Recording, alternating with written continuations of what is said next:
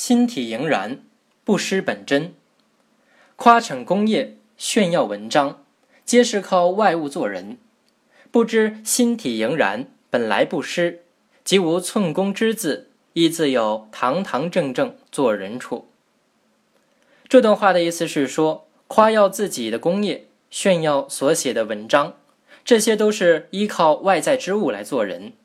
殊不知，只要保持心底的洁白纯净。不失自然的本性，即使没有半点功业，没有骗纸文章，也可以堂堂正正的做人。清朝有位农民，他家很穷，但乐于为人做事，如修桥、补路、犁田、耙地等等。他一生做的好事数也数不清。他在七岁那年的一天，到镇上卖扫把，在路旁捡到了一根金条。找到失主后，他立即掏出金条交还给他。失主接过金条，泪水滚滚而出，双膝跪下，忙向老人叩头，千谢万谢，还掏出一串钱酬谢老人。他说：“这金条是张老板叫我转交给岳父的，因一时疏忽而丢掉了。